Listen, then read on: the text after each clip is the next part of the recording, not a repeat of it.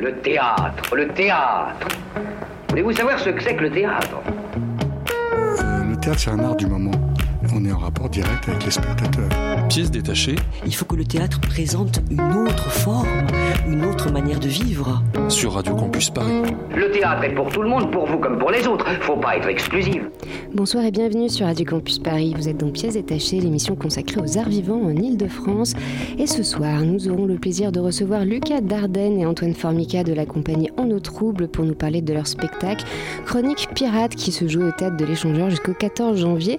Nous aurons également le plaisir de discuter avec Mirabelle Rousseau et Émilie Paillard de La Plume et le Fusil présenté au théâtre Antoine Vitesse jusqu'au 29 mai.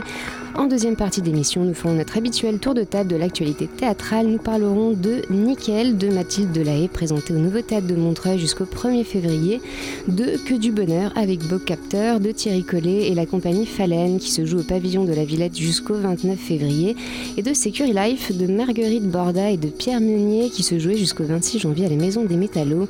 Avec moi pour faire cette émission, Camilla, Julia, Reza et Thibault. La technique ce soir, c'est Théo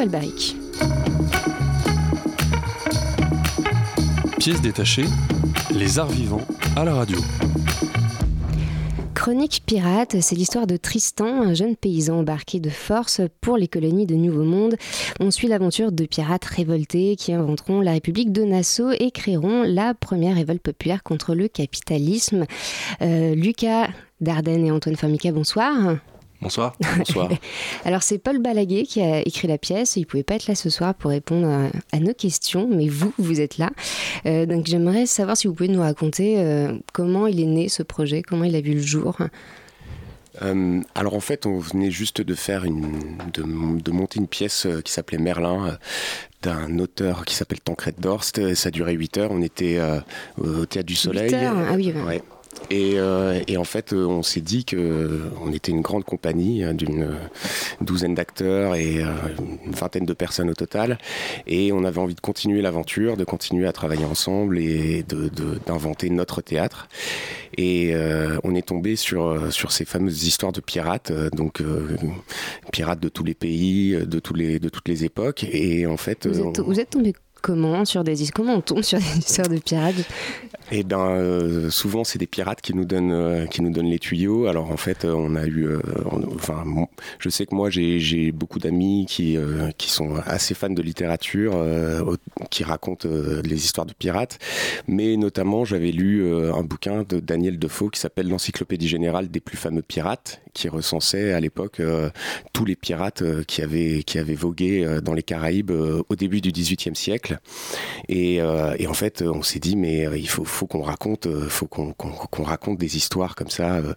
En fait, et au départ, on était parti pour faire euh, un spectacle de veillée, en fait, comme quelque chose où, en fait, on rassemble les spectateurs et puis on leur raconte des petites histoires. Et on s'est rendu compte que, en fait, c'était plus, plus, plus politique que ça. Que, en fait, au moment où on se mettait à répéter, il y avait également des, événements politiques en France qui nous, qui nous, qui faisaient des, échos en fait à, l'âge d'or de la piraterie, notamment les questions de des gilets jaunes, parce qu'on a commencé en fait l'année dernière, euh, en début de saison, euh, à, fouiller en fait, à farfouiller, et du coup, euh, on s'est, on s'est dit, mais effectivement, il faut vraiment, il faut vraiment qu'on fasse des ponts en fait entre ce- cette, cette période du XVIIIe siècle qui a été en fait une, une ouverture pour pour certains certains certains marins, certaines personnes qui étaient rejetées en Europe, notamment. Voilà, à l'issue de- des guerres et euh, des guerres de succession et qui en fait se retrouvaient là-bas euh, dans, les Caraïbes et qui se, rendaient compte qu'en fait ils pouvaient vi- vivre libre, vivre euh, avec d'autres règles et d'autres enjeux en fait que celui de servir les, grands empires et de servir les, gros les, les, les, grosses flottes quoi. C'est des gens qui aussi à une. Je parle bien dans le micro, voilà. C'est des gens qui à une époque, euh, il faut il faut imaginer aussi que c'est la, la montée de ce qu'on pourrait appeler aujourd'hui le capitalisme, de, le début de la mondialisation, la traite négrière, euh, le commerce triangulaire, etc. Et c'est la montée de toute toute cette chose là qui fait que ces gens-là, dans ce royaume-là, à cette époque-là, ça va pas durer longtemps. hein. L'âge d'or, c'est c'est 15, 20 ans, pas plus. Et hum, c'est des gens qui, à un moment donné, ont dit non à ça, qui ont dit euh, non, votre, ce monde-là, ces lois-là, ces choses-là que vous faites, nous, ça ne nous va pas, nous, c'est nos lois, on, on a ces lois-là sur nos bateaux. Alors évidemment, ça marchait parce qu'ils étaient jamais plus de 60, jamais plus de 50 dans les équipages, donc c'était une démocratie qui était totalement directe. Si euh, le capitaine ne nous plaît pas, s'il ne représente pas le bien commun, par le fond, par-dessus bord. Évidemment, ils n'étaient pas 60 millions, donc c'était plus compliqué. Mais euh, voilà, c'était l'idée. Et pour revenir à la genèse, effectivement, l'idée c'était de raconter des contes, même euh, avant même de parler des pirates, c'était de raconter des histoires. C'est ce que nous, en tant que compagnie aussi, on veut faire, c'est raconter des histoires émerveillées. Tant qu'à faire, s'il y a un côté bac à sable euh, de- d'enfants, euh, dire tant qu'à faire, ah bah, génial, on peut faire des pirates. C'est c'est étonnant parce que je me disais, je crois que la dernière fois que j'ai vu un spectacle de pirates, je pense que j'étais enfant et je crois que j'en ai pas vu, vraiment, j'en ai pas vu depuis, depuis et j'ai 32 ans. Mais il y, a- il y a un spectacle qui tourne actuellement du collectif Osso et le collectif Traverse qui est sur les pirates, mais qui est là sur les hackers, sur les pirates informatiques. Et c'est pas anodin d'ailleurs pourquoi on les appelle les pirates? C'est des gens qui, suite à la montée d'une- d'un d'un truc commun, disent non et disent non, nous on va créer notre web, notre euh, chose là. Donc, Il y, a- il y a ce pirate là, mais c'est pas ces mêmes pirates effectivement. Mais d'ailleurs, je me disais, c'est c'est étonnant quand même parce que vous êtes une compagnie qui s'appelle la compagnie En eau trouble et vous montez un spectacle de pirates. C'est un- une, co- une coïncidence ou c'est un. Enfin, je sais pas, c'est quelque chose que vous Je- avez. euh, Ouais, il y avait une fascination de toute façon euh, à la base euh, pour euh, pour euh, pour ces, ces- ces questions-là en fait. euh, euh, puis euh, effectivement, nous on, on, part- on- on a commencé à faire du théâtre de façon un peu épique quoi. Enfin, notre idée c'était effectivement, comme dit Lucas, de, de raconter des grandes histoires et d'en Des faire des, voilà des fresques. Et du coup, effectivement, euh, la fascination aussi pour euh, pour la mer et pour euh, en fait euh, la, la, la potentielle liberté qu'offre euh, qu'offre la mer euh, nous a forcé nous a tiré vers ça quoi.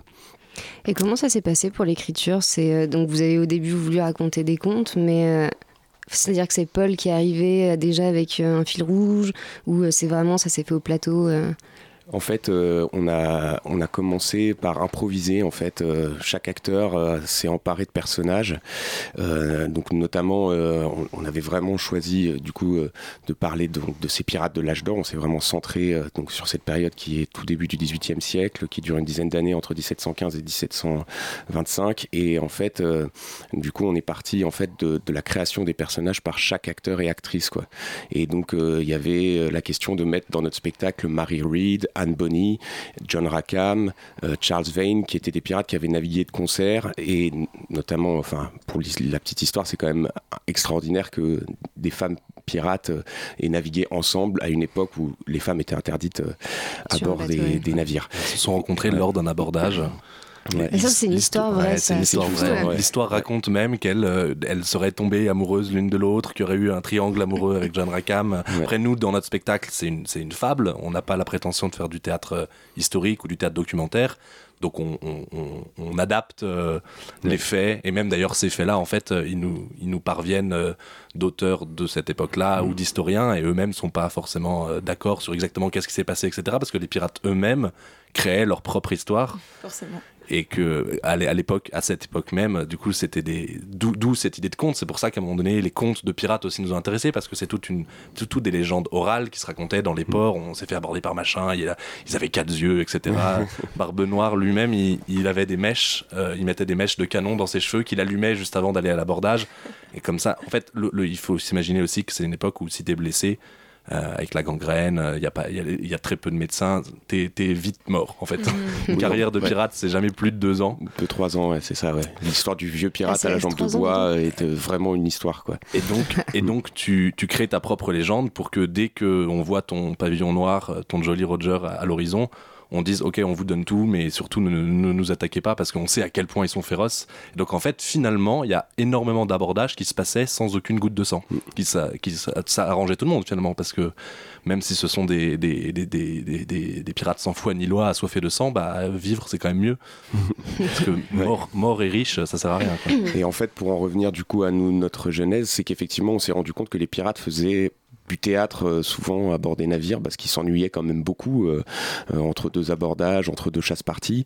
Et du coup, ils s'amusaient en fait à singer en fait les, les, gens de pouvoir. Donc il y a, on a notamment dans l'encyclopédie générale des plus fameux pirates, il y a des scènes entières de procès que les pirates s'amusaient à, à, réinventer. en fait, le juge est une espèce de, de grande caricature qui va pendre tous les pirates. Du, mais du coup, c'était eux-mêmes qui s'amusaient à s'auto-juger, quoi.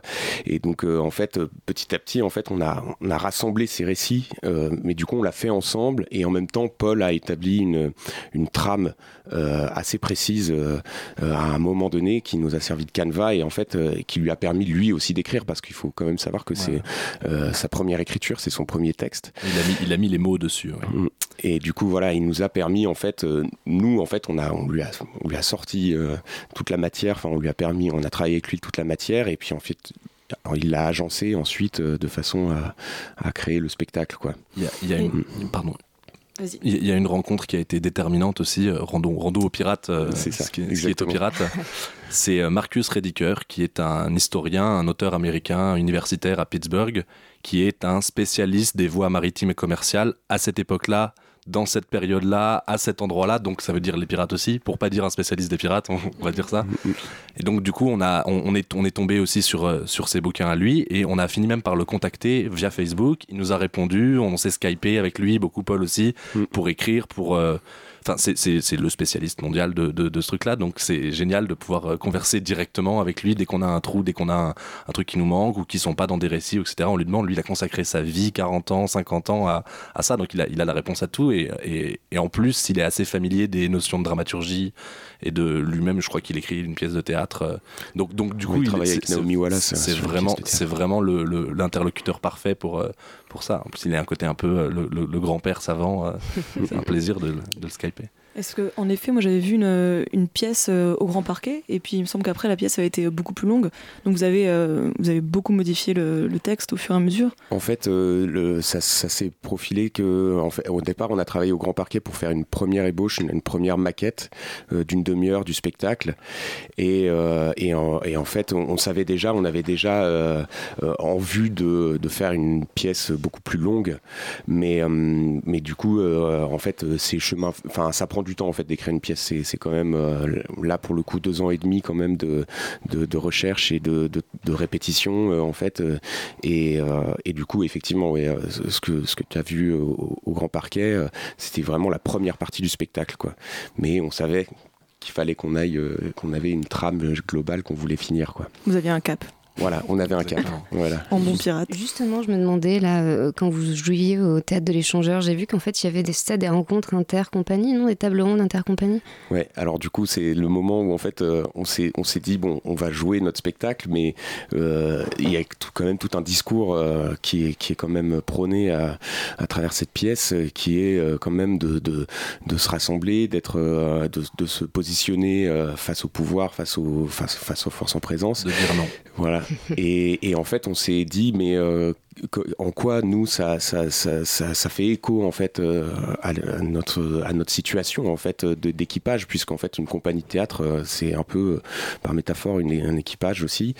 Et, en fait on s'est dit mais pourquoi est-ce qu'on rassemblerait pas toutes les compagnies comme des équipages de pirates des jeunes compagnies qu'on connaît pour débattre et, et, un peu faire un état des lieux de la situation de la jeune création en fait. Et du coup c'est vrai qu'on a il y avait des personnes extérieures qui pouvaient participer à ça ou c'était vraiment qu'entre vous euh euh, bah En fait, on, a invité euh, le, plus de compagnies qu'on pouvait, qu'on connaissait. Et puis, et puis en fait, l'idée, bon, voilà, puisque c'était une première, une première marche, une première étape, c'était quand même de, bon, voilà, déjà commencer par essayer de se parler entre nous, entre, entre jeunes compagnies, quoi. De, voir chacun qu'on existait et que chaque équipage n'était pas juste un équipage isolé dans la, dans la mer en tout cas parisienne, parce que pour l'instant on fait ça à Paris de fait, mm. à Bagnolet en l'occurrence, mais.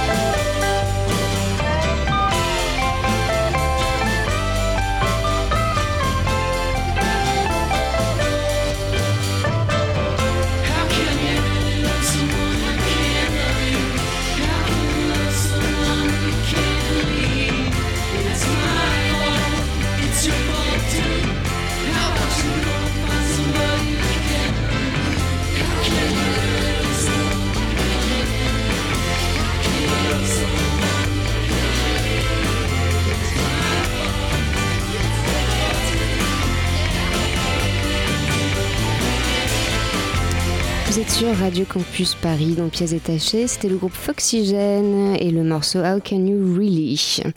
Et Mirabelle Rousseau et Émilie Paillard sont venus nous rejoindre autour du plateau pour nous parler de la plume et le fusil présenté au théâtre Antoine Vitesse jusqu'au 29 mai. Et bonsoir. Et bonsoir. Alors toute sa vie, Louise Michel a affirmé son autonomie et créé les moyens de son émancipation. À travers elle, le corps féminin surgit dans l'espace public. La plume et le fusil est un spectacle mis en scène par Mirabelle Rousseau avec Émilie Paillard qui aborde sous la forme d'épisodes les grands moments de la vie de Louise Michel. Son engagement comme enseignante pour une pédagogie nouvelle et ludique, sa lutte pour la cause des femmes, son combat dans la bataille de la commune et enfin sa défense des Kanaks en Nouvelle-Calédonie. Alors, euh, Mirabelle Rousseau, Émilie Paillard, bonsoir. Bonsoir. Bonsoir, merci d'être là. Alors moi j'ai une première question. Je voudrais savoir comment vous êtes arrivé à ces solos sur Louise Michel. Pourquoi Louise Michel et pourquoi un solo sur Louise Michel? Alors euh, la compagnie TOC euh, fait des spectacles collectifs euh, tous les quatre ans. Et le reste du temps, nous travaillons beaucoup sur des solos avec des comédiens qui sont aussi sur les spectacles collectifs par ailleurs. Et on avait travaillé précédemment avec Émilie sur un premier solo sur Artaud, un texte adapté de Lewis Carroll. Et comme on a eu beaucoup de plaisir à travailler sur ce précédent solo, nous en avons commis un second. Et euh, comme le premier était plutôt à destination des enfants, euh, c'était sur Alice au pays des merveilles. Donc voilà. Je me rappelle de toi à côté de cette armoire. C'était extraordinaire. Et était Alice et avec son œuf, Humpty Dumpty, l'œuf grammairien qui lui faisait un cours de langue.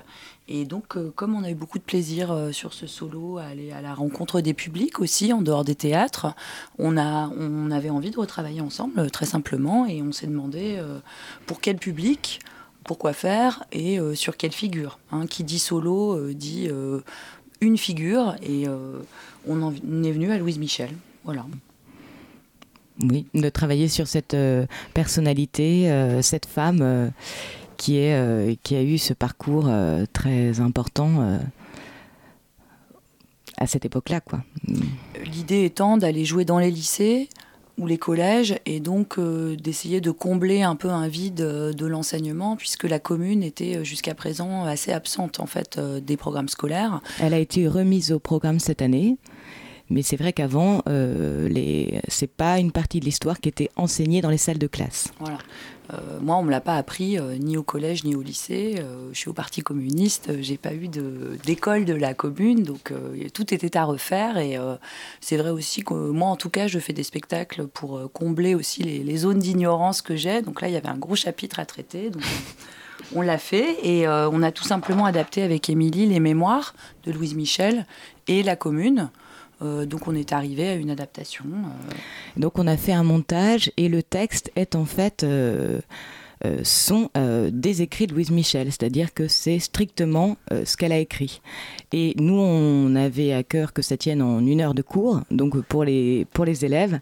Donc on a pris ces deux morceaux et on en a fait un montage assez, euh, assez court pour que ça puisse tenir dans ce laps de temps-là. Et comment vous avez travaillé sur ces montages Donc, euh, vous avez pris ces textes et après, toutes les deux, vous avez essayé de faire un montage chacune de vos côtés ou ensemble ou sur le plateau? En général, il y a une préparation, il y a des morceaux qui sont coupés. Moi, je me souviens que j'ai pris la commune, tu avais pris les mémoires, euh, on a un peu à graffer chacune de notre côté euh, ce qui nous paraissait euh, important. Et on, quand on s'est retrouvés, en fait, on a, on a fait un, collage de tout ça, quoi, pour. Euh, il y a effectivement des étapes de la, de la commune, des étapes historiques sur lesquelles on ne pouvait pas faire l'impasse. Et donc, en fait, et comme il fallait avoir une certaine efficacité pour raconter cette histoire dans le temps qui nous était imparti, bon, on a dû faire des choix aussi en fonction des thématiques qui nous intéressaient c'est très euh, didactique. Oui, donc, effectivement, euh, vous parlez dans votre dossier des presses, vous parlez d'un spectacle didactique. Mm. Donc ça veut dire, euh, qu'est-ce que vous voudrez laisser après ce spectacle Mais ça veut dire qu'il faut qu'un jeune de 16 ans ait compris en partie ce qui s'est passé au moment de la commune. Voilà. Donc l'adaptation, elle est, elle est faite avant tout pour des jeunes gens avec une visée historiques, didactiques, pédagogiques. Et il y a des très beaux moments de texte de Louise Michel. C'est une poétesse, hein, donc il y avait des, passages pour lesquels Qui nous plaisaient beaucoup, sur la Nouvelle-Calédonie notamment, son amour pour la nature, parce qu'elle raconte effectivement qu'on n'a pas pu mettre.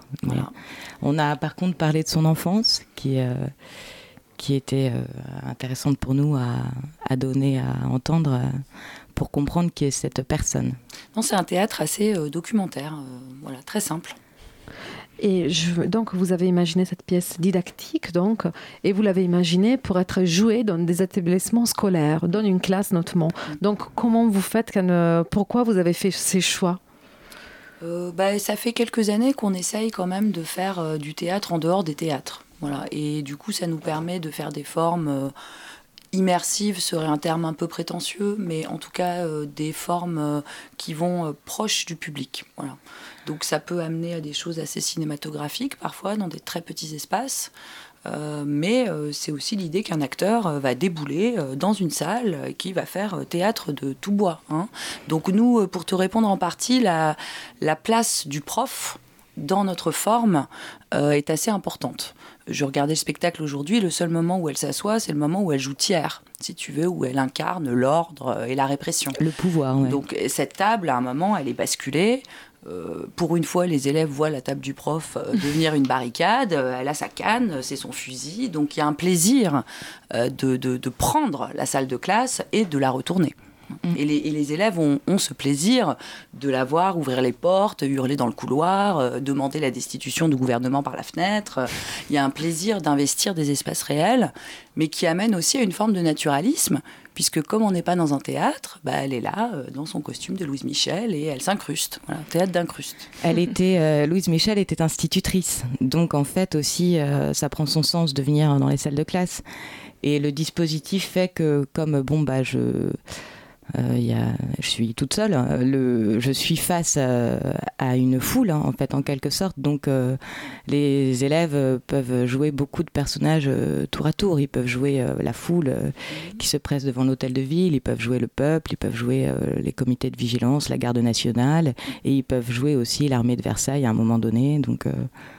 Nous, jouons dans les lycées parce que quand euh, nous essayons de faire venir les classes dans nos théâtres, sur une classe de 28, il n'en reste que 22. Donc euh, les 6 qui n'ont pas pu venir parce qu'ils devaient faire du riz ou parce qu'ils devaient faire les courses ou parce qu'il n'est pas question qu'ils sortent, etc. Mmh. Donc l'idée d'aller dans les salles de classe, c'est aussi d'aller euh, taper en groupe, là où on souhaite, avec des armes légères et, personne n'est épargné. Voilà, Et justement, quelle, réception euh, ont les étudiants, les élèves? Est-ce qu'ils participent euh, un peu en tant que public euh, Ils prennent certains rôles? Est-ce qu'ils peuvent pas vous répondre Alors oui, c'est vrai qu'ils peuvent pas répondre directement à ce que je leur envoie, mais par contre, ils sont pris à partie puisque bon, j'en prends quelques-uns à partie pour, euh, pour qu'ils deviennent Florence, pour qu'ils mhm. deviennent Blanqui. Pour, euh, donc ils, jouent un rôle euh, de malgré, eux. de cette manière-là. Après ah bah ils prennent leur drapeau rouge, euh, il nous arrive euh, de les entendre crier vive, la, commune, au moment où il y a, la déclaration de la commune. Euh. Après on a aussi dans ce théâtre de proximité où il est question d'égalité entre les garçons et les filles, d'égalité salariale, de la nécessité d'en finir avec Dieu. je veux dire, ils sont aussi parfois éprouvés dans leurs convictions, ces mhm. jeunes gens, donc ils, se, ils se protègent comme ils peuvent, ils se tiennent à leur table de classe. Et... Oui, parce que c'est vrai que ces, ces jeunes-là ne payent pas leur place pour venir au théâtre. Donc quelque part, ils sont, euh, ils se retrouvent dans une situation qu'ils n'ont pas forcément choisie. Euh, théâtre obligatoire, comme le voulait Karl Valentin. Donc euh, voilà, donc c'est un peu. Il y a eu des, y a des réceptions très différentes. Il m'est arrivé de le jouer de, devant des classes où il y avait uniquement des filles. il m'est arrivé aussi de le jouer en en prison. Euh, donc euh, là, c'était un public uniquement d'hommes. Euh, effectivement, le, la manière d'adresser les choses est un petit peu différente. ça devait ou pas, ou enfin, en tout cas, c'est vrai que la, et puis même sans parler d'un public exclusivement de femmes ou d'hommes, de toute façon, chaque classe est différente. Donc ça devait être bouleversant de le jouer en prison, parce que moi, et vous voyant le jouer, la, la semaine dernière, j'avais quand même une sorte d'une vie d'insurrection. Et donc, j'imagine de le voir à une prison, ça doit être hyper, euh, ça doit être hyper fort pour euh, les détenus. Bah, de il y a voir le ça. moment où, elle- où Louise Michel euh, raconte toutes les prisons dans lesquelles elle est allée. euh, donc euh, oui, oui, c'est Et elle dit- un respect, quoi. Enfin, Elle dit mon séjour dans les prisons fut facile puisqu'elle était institutrice et elle considère qu'il n'y a que quand elle est en prison, finalement, elle arrive à obtenir une heure de silence et la paix et la tranquillité. Et effectivement, euh, cette chose-là est entendue d'une manière particulière par les détenus. Mais je pense qu'ils ont bien compris euh, de quoi on leur parlait. en tout cas. Et puis on a eu l'opportunité, euh, pour les soirs en tout cas, de faire un atelier avec eux euh, après cette représentation. Et voilà, Donc, donc, ils sont tous devenus communards par la suite.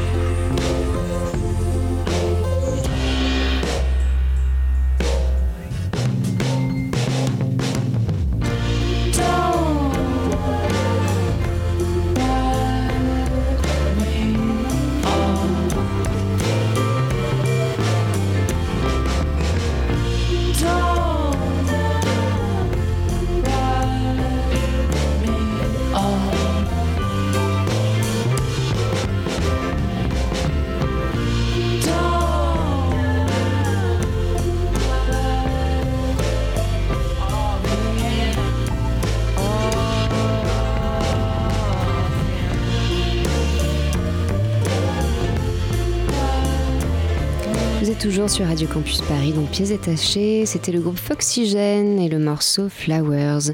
Et nous sommes toujours avec la compagnie En trouble pour nous parler de leur spectacle Chronique Pirate, mais également de Mirabelle Rousseau et Émilie Paillard pour nous parler de La plume et le fusil présenté au théâtre Antoine Vitesse jusqu'au 29 mai. Alors moi j'avais une question supplémentaire sur la réception des élèves euh, au spectacle. Euh, vous me disiez que vous, faites un échange souvent avec, euh, avec les, élèves, les scolaires et aussi donc les, personnes en prison. Comment ça se passe euh, Quel retour vous avez? Bah, du coup, après, oui, on a, on a un échange. on leur demande en fait qu'est-ce qu'ils ont à nous dire sur le spectacle, soit au niveau de la forme, que soit au niveau du contenu, comment eux euh, ils se sont sentis euh, par rapport à, à ce- cette immersion. euh, donc voilà. Et souvent, on peut avoir des réactions qui sont aussi des réactions. c'est-à-dire que les élèves n'ont pas forcément conscience de la situation sociale de l'époque. C'est-à-dire, c'est compliqué pour eux d'envisager, ou en tout cas, ça ne leur vient pas tout de suite d'envisager qu'à l'époque, il n'y avait pas de protection du travail, qu'il n'y avait pas euh, bah, par exemple, de chômage. Euh, Il n'y avait pas tout- toutes, euh, toutes ces choses qui sont nées, en fait, en tout cas, euh, qui ont commencé à être pensées à ce moment-là de l'histoire, justement. Et donc, on a eu, par exemple, des étudiantes qui nous, qui nous posaient la question et dire, mais je comprends pas, si une femme voulait pas être mariée, à l'époque, elle n'était pas obligée d'être mariée. Et on lui dit, mais si, parce qu'en fait... à l'époque, pour une femme, il n'y a pas beaucoup de possibilités. Euh, soit en fait, on a la chance d'être institutrice, euh, soit en fait, on épouse quelqu'un qui s'occupe de nous et qui nous prend en charge, et sinon, la plupart du temps, on est prostituée. Et ce genre de déclaration fait que les jeunes filles étaient, euh, bah non, je comprends pas. Donc en fait, c'est vrai qu'il faut remettre dans le contexte de la situation sociale de l'époque. Et à propos donc de ses côtés institutrices, Louise Michel dit La tâche des instituteurs, ces obscurs soldats de la civilisation, est de donner au peuple les moyens intellectuels de se révolter. Donc, dans sa classe, elle enseigne une pédagogie nouvelle basée sur l'observation, l'expérience, le raisonnement. Elle refuse les châtiments, les châtiments et expérimente de nouveaux modes euh, d'enseignement. Et donc, euh, en voyant tout ça, en, euh, en pensant à Louise Michel, je me suis dit, est-ce que vous imaginez une rencontre entre elle et l'actuel ministre de l'Éducation, Jean-Michel Blanquer? Vous, Émilie, ou vous, Mirabel?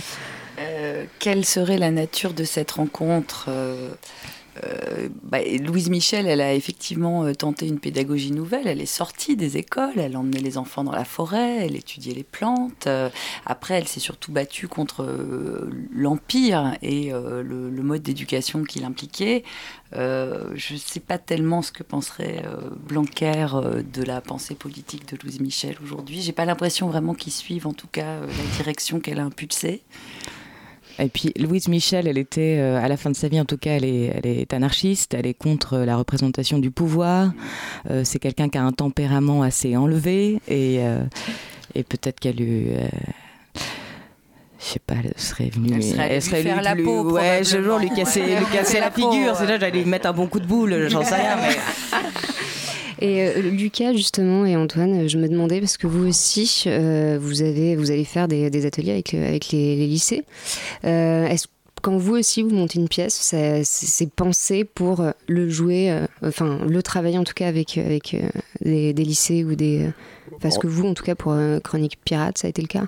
Euh, alors pour l'instant, on n'a pas euh, encore euh, donné d'atelier ni travaillé en lycée, mais effectivement, ça va être la prochaine la prochaine étape. Effectivement, de toute façon, nous, on, cherche à faire un théâtre qui qui soit accessible et qui rende accessible des, une pensée à, tout un chacun. Et donc, effectivement, dans la construction du, spectacle, il y a la possibilité en fait de de de, de, de donner le ludisme, enfin de donner euh, la, possibilité à des jeunes gens en fait de s'emparer de la question de la piraterie à l'endroit euh, encore une fois euh, politique et de s'amuser en fait parce qu'il y a tellement de personnages en fait à investir, euh, il y a tellement d'histoires en fait à raconter que en fait on, on sait très bien que en fait on pourrait monter des petits modules en fait à chaque fois sur chaque récit, sur chaque histoire de pirate.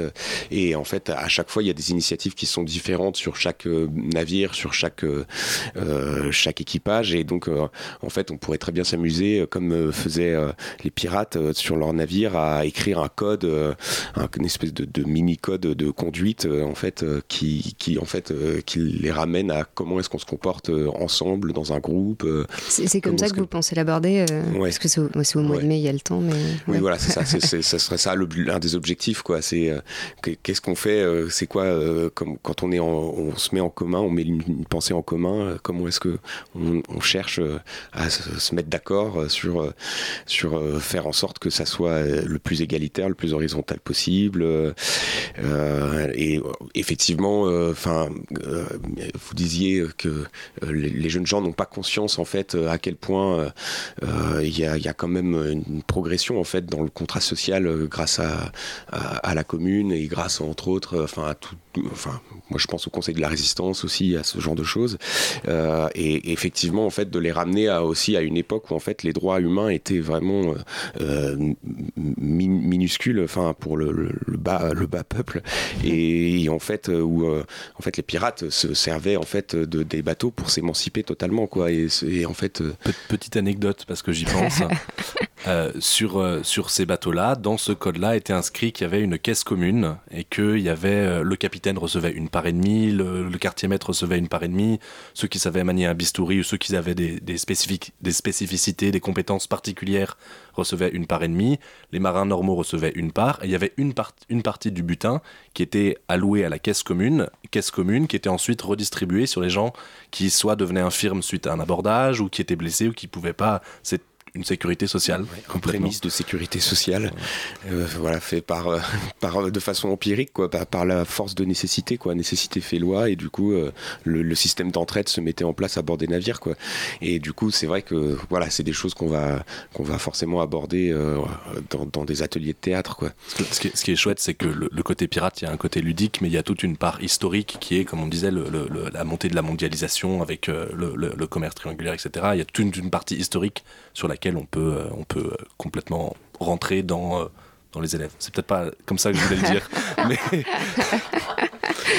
Et vous, est-ce que vous avez des, pour des, parce que là vous l'avez joué donc jusqu'au 14 janvier, vous avez des ateliers en prévision, mais est-ce que vous avez des prochaines dates pour Chronique Pirate Là, on, on, va le jouer dans le cadre d'un festival ado euh, au CDN de Vire en Normandie au Préau, je crois que c'est comme ça. Oui, oui, au Préau. Ça. Et c'est dans ce cadre-là justement qu'on va faire des ateliers avec des élèves de Normandie. Et donc ce sera mi-mai, euh, je crois que c'est euh, euh, 17, 17, 20 mai, les dates. Mi-mai.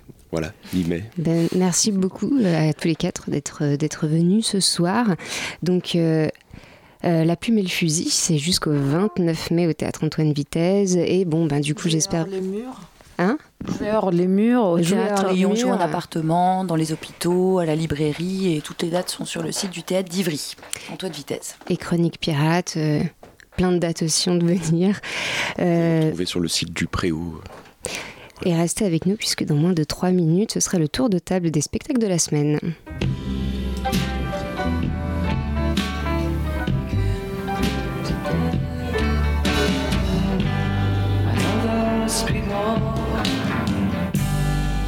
The sky Face these visions You and I. But after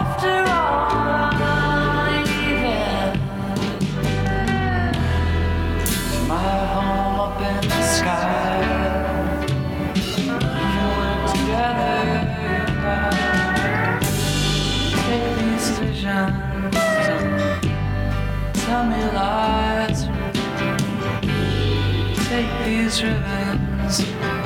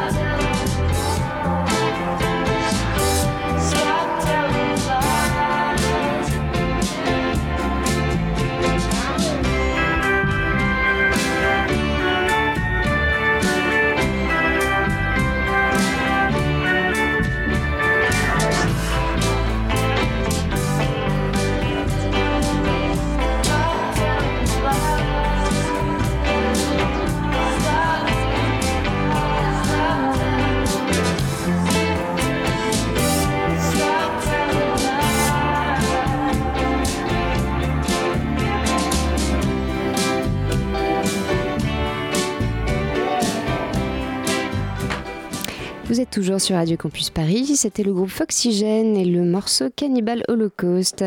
Et c'est l'heure du tour de table des spectacles de la semaine. Il s'agit d'une, histoire, euh, c'est-à-dire qu'en fait il s'agit plus d'un concept d'histoire. Ce soir en chronique, on parlera de Nickel de Mathilde Delahaye, présenté au Nouveau Théâtre de Montreuil jusqu'au 1er février, de Que du bonheur avec vos capteurs de Thierry Collet et la compagnie Falaine, qui se joue au pavillon de la Villette jusqu'au 29 février. Et pour commencer, c'est Security Life de Marguerite Borda et Pierre Meunier, qui se jouait jusqu'au 26 janvier à la Maison des Métallos. C'est toi, Reza, qui nous en parle. Bonsoir. Et oui, euh, je suis allé voir euh, Security Life euh, de la compagnie La Belle Ménière, euh, mise en scène par Pierre Meunier et Marguerite Borda. C'était euh, c'était à la maison des métallos dans le 11e. C'était bien, mais pas ouf. J'entends dire une jeune femme à son compagnon en sortant de la salle. Effectivement, c'était bien. Le spectacle est soi-disant destiné à promouvoir les hum, solutions proposées par une agence de sécurité à travers des shows euh, démonstratifs et amusants. Une sorte de technique marketing euh, innovante. Les trois prestataires, euh, un homme et deux femmes, commencent à poser l'ambiance un peu burlesque avec euh, une danse plutôt sérieuse, mais il s'avère vite, très vite, être des boulets qui ne font que des bêtises, des, des mouvements gauches et risibles, et c'était ainsi que l'ambiance parodie est posée. À partir de là, ils essaient de reproduire des situations entre guillemets risquées ou dangereuses et euh, de, démontrer la nécessité et l'efficacité des solutions proposées par l'entreprise. Euh, ils essayent d'abord de créer le besoin en suscitant le sentiment d'insécurité. On plonge alors euh, la salle dans une obscurité totale et au bout de deux minutes de noir et de silence, une voix commence à nous inquiéter et nous désespérer avec des phrases drôles et absurdes. S'en suivent alors euh, d'autres scènes en parodiant des pubs grossiers pour montrer le ridicule de l'excès du sentiment d'insécurité, l'absurdité des mesures extrêmes de sécurité et la façon dont elles affectent l'existence de l'homme. Par exemple, dans une de ces pubs, euh, le produit promu est, euh, est une combinaison faite de dizaines de couches de papier bulle qui est censé protéger l'individu des dangers qu'il a à affronter quand il sort euh, pour faire ses courses.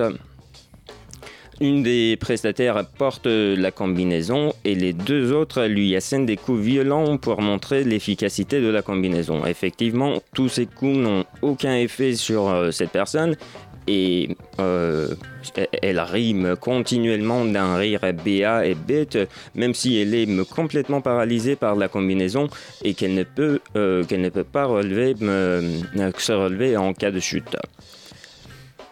Les autres scènes montrent successivement comment les mesures de sécurité mettent euh, des barrières entre les humains, les séparent, les égarent, euh, comment les limites que crée l'humain pour sa sécurité, symbolisée ici par un fil de, euh, fer euh, barbelé qui se rebelle, peuvent se retourner contre lui et comment l'homme est seul dans sa misère face à l'incompréhension de la machine représentée ici par un serveur vocal interactif. Alors, c'était bien, mais c'était pas ouf, comme disait l'autre. L'autre. L'humour était assez souvent tiède, le jeu des acteurs était très bien, mais avec un thème aussi intéressant, avec des idées aussi brillantes, on, s'attendait à une représentation plus marquante. En tout cas, ils seront à nouveau sur scène le 13 et le 14 février à Culture Commune, scène nationale du bassin minier du euh, Pas-de-Calais, pour ceux qui pourront y aller. Alors ce qui est bien, c'est que Thibaut, tu y allais avec euh, Reza, sauf que est-ce que vous vous connaissiez pas, donc en fait, peut-être c'était toi, non, qui a dit que c'était bien mais pas ouf. euh. Non, c'était pas moi. Non, euh, bah, je suis un peu euh, d'accord avec ça, c'est-à-dire que c'était pas un spectacle euh, indispensable, mais euh, mais ce côté euh, joyeux bordel transgressif, moi j'ai trouvé ça assez jouissif en fait.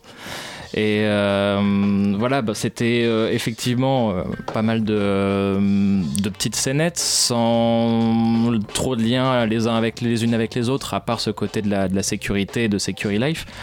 Mais cette scène du bibendum euh, était assez, ouais, était carrément jouissive, assez géniale à voir. C'est-à-dire qu'on a quand même une nana qui ne peut pas bouger, qui est vraiment la Madame Bibendum euh, dans une combinaison moche au possible avec une grille, qui se prend des coups de batte de baseball euh, sur le bide pendant 10 minutes. Et euh, voir ça, C'est ouais, absolument horrible. Et du coup, ce côté ouais, de sécurité de, jusqu'à ce point-là, ça, moi je trouvais ça hyper drôle. Bref. Euh, et du coup, du coup, du coup, du coup, je sais plus ce que je voulais dire maintenant. Mais ouais, non, non, non, j'ai trouvé ça. Mais c'est pas indispensable, oui, dans le sens où c'est pas. On en sort avec euh, une bonne patate, mais pas, euh, pas un souvenir impérissable, quoi. D'accord. Mais il y a quand même des très belles images aussi. Voilà. Bah, Security Life de Marguerite Borda et Pierre Meunier, c'était jusqu'au 26 janvier à la Maison des Métallos. Et c'est où Au Pas-de-Calais, c'est ça euh, Prochainement, non? Ouais, C'est ça que tu mais- disais? Bon, bah voilà, pour ceux qui sont dans le coin. Euh, et on enchaîne avec le spectacle Que du bonheur avec Vocapteur de Thierry Collet et la, et la compagnie Falaine qui se joue au pavillon de la Viette jusqu'au 29 février. Cam- Camilla. Oui, j'étais avec Reza l'autre euh, soir. Donc, Quai du Bonheur avec Bocapteur, c'est un spectacle de magie présenté dans le cadre du programme Magic Whip, saison numéro 3 à la Villette. Magic Whip, c'est un temps fort qui permet au public de découvrir des artistes émergents qui travaillent au renouvellement des esthétiques de la prestige prestidigitation, mais aussi des artistes référents de la scène magique contemporaine et des spectacles de Thierry. Donc, mais revenons au spectacle de Thierry Collet, donc Quai du Bonheur avec vos capteurs. Ces spectacles associent un côté magie tradie et un côté new tech. Moi, fascinée par les côtés nouvelles technologies et ces titres un peu inquiétants, j'ai eu un moment de terreur en voyant la salle avec une petite jauge, la petite table noire au centre et les jeux des cartes. Parce que oui, je la mets, j'ai très peur de m'ennuyer quand je vois un, un jeu de cartes. J'ai une phobie pour les jeux de cartes. Pour d'autres, c'est les araignées. Pour moi, c'est les jeux de cartes. Quai du bonheur avec vos capteurs, un spectacle de magie interactif qui nous plonge dans un monde où le numérique semble s'effondrer de l'humain comme dans une moule à gâteau. C'est l'histoire de Thierry Collet, un magicien qui se rend compte qu'aujourd'hui, les machines, donc on revient aux machines, Reza, peuvent faire très bien de la magie. Les algorithmes, par exemple, sont plus rapides que notre cerveau pour retrouver les cartes choisies. Et on peut aussi hacker les téléphones des spectateurs pour euh, pouvoir lire dans leurs pensées. Il y a même des magiciens décédés qui sur Facebook ont le pouvoir de continuer à faire de la magie grâce à des intelligences artificielles.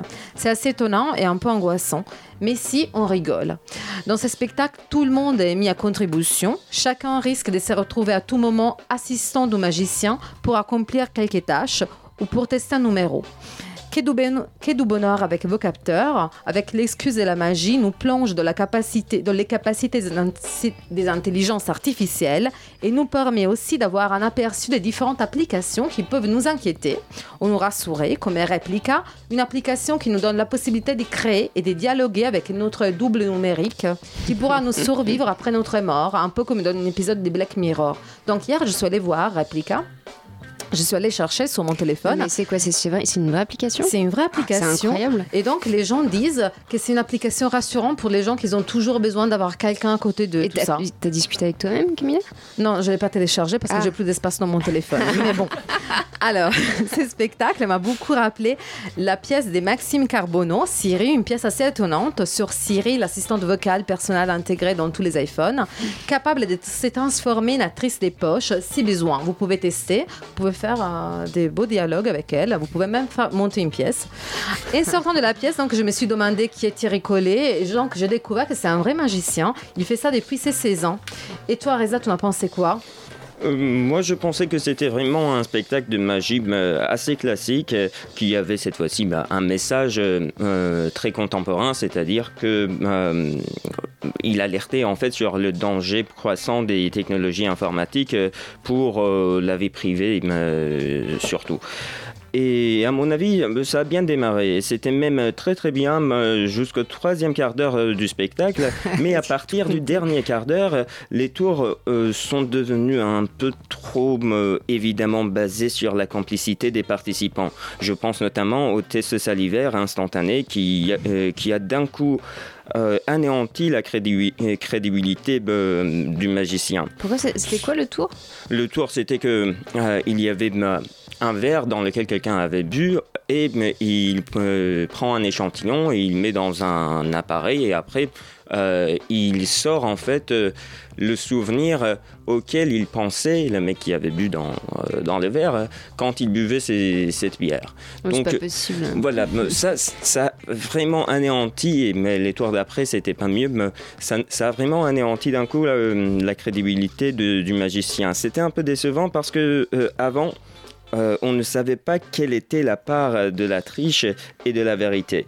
Et, c'est ce qui fait le charme d'un spectacle de magie. Mais après le dernier, après le dernier quart d'heure, euh, on, on mettait tout sur le compte de participants complices. Ah, parce qu'il y avait beaucoup du. Enfin, forcément pour ce genre. Oui. Il, y avait que... il y avait quasi que ça. Euh, Et c'était une petite jauge en plus? Une petite jauge. Oui, Ouais. on avait l'impression qu'il y avait pas mal de spectateurs complices. Mais après, drôle. on ne sait pas, peut-être que c'est faux. hein. Et à propos des magies contemporaines, je voudrais dire à nos auditeurs que moi, l'année dernière, j'avais découvert un, un magicien, Étienne Salio. Il fait de la magie contemporaine, c'est un truc absolument extraordinaire. Et il passe au théâtre de Rond-Point avec une pièce. Bon, c'est dans longtemps, c'est en avril, mais il faut absolument le noter. Ça s'appelle Les bruits des loups et ça a l'air euh, sublime. Moi, j'ai vu- un truc l'année dernière, mais j'avais l'impression d'avoir des hallucinations. Ah ouais? Ah ouais, Ouais. Mais c'est. Ouais, parce que la magie, des fois. euh, Il n'y a pas de jeu de cartes là-bas. Ah, hmm. moi aussi ça m'angoisse, les, tous les trucs de société ça m'angoisse un peu. Eh ben, que du bonheur avec, avec vos capteurs de Thierry Collet et la compagnie Falaine, c'est au pavillon de la Villette jusqu'au 29 février. Et on termine avec Nickel de Mathilde Delahaye, présenté au Nouveau Théâtre de Montreuil jusqu'au 1er février. Et c'est toi Anaïs euh, qui nous en parle. Bonsoir. Tout est nickel au théâtre de Montreuil. Alors au sein d'un même lieu, d'un même lieu, en l'occurrence une usine, la metteuse en scène raconte trois histoires. Ce triptyque pose un regard, une réflexion sur chaque décennie, allant des années 90 à 2030, je dirais. Mathilde Delahaye appelle son travail du théâtre paysage. Sur le papier, on s'attend à un théâtre visuel où le sens est accessible par les images et non le texte. C'est vrai que sur scène, la scénographie est époustouflante. On y trouve à Bain d'eau une cabine de chantier transformée en loge d'artistes, décorée de papier journal, de vêtements glamour et de perruques. Mais avant les froufrous et les bigoudis, c'est bien la vision de Nina Spiridonova, ancienne employée de la fabrique de nickel, qui est mise en valeur dans ce décor. Nickel, de son nom Ni, numéro atomique 28. Quand on tape usine de nickel, la destination Nouvelle-Calédonie est tout de suite placée en top recherche. Après, il y a la Russie et le troisième mot, c'est pollution. Alors comment raconter une histoire que l'on connaît par cœur? Celle de la dégradation humaine qui empoisonne l'honnête travailleur qui a pour unique but de nourrir sa famille. Ce n'est pas du théâtre documentaire, donc pas de révélation, mais l'exploration d'une friche industrielle se transformant en un lieu culturel, le Nickel Bar. L'influence du metteur en scène Julien Gosselin sur la scénographie est assez visible. La metteuse en scène utilise intelligemment la projection vidéo, le son, la caméra, le cloisonnement des décors. Une intimité se produit alors qu'est disposé en avant-scène un rideau en tulle. Celui-ci fait l'effet d'un filtre Instagram où le public observe une usine aux mains de squatteurs danseurs projetant le texte qui guide toute notre traversée historique de l'usine. J'arrive enfin à parler de voguing. Après un monologue sur l'impact de ce, mouve- de ce mouvement sur les communautés marginalisées, nous avons le droit à une démonstration. Trois danseurs issus du voguing parisien, sublimés, il faut le dire, par la musique et la lumière. Un peu plus tard, en avant-scène, une femme nous raconte son admiration pour Diogène, le philosophe grec insoumis de son époque. Glorifier Diogène comme leader spirituel, c'est se déclarer citoyen du monde, étranger du monde capitaliste et affranchi de toute norme sociale. On comprend mieux la suite. Finalement, entre la fin de l'URSS en 91, l'occupation artistique et idéologique des années 2020 et la décontamination du lieu dans un futur proche, de quoi on ne sait pas, cette usine est devenue un paysage familier. Pourtant, quel est le sens de ce tableau de fin? On y voit une technologie qui cohabite sereinement avec les humains, une jeunesse qui plante des végétaux en chantant joyeusement, alors que quelques minutes avant, deux décontamineurs tentaient de se souvenir de ce que c'était l'amour. Cela reste un spectacle ambitieux, visuellement très réussi, mais qui ne répond à aucune des interrogations exposées, enfin du, mien- du moins les miennes. Nina Spiridonova raconte un passé encore présent en Europe. Des, des usines de nickel sont toujours en activité en Grèce ou en Pologne. Dans cette troisième et dernière histoire, c'est-à-dire un futur proche, exis- existe-t-il encore des usines qui polluent notre air et notre imagination? De quoi seront nourries nos revendications? Alors Affaire à suivre. Thibaut. T'as pensé la même chose?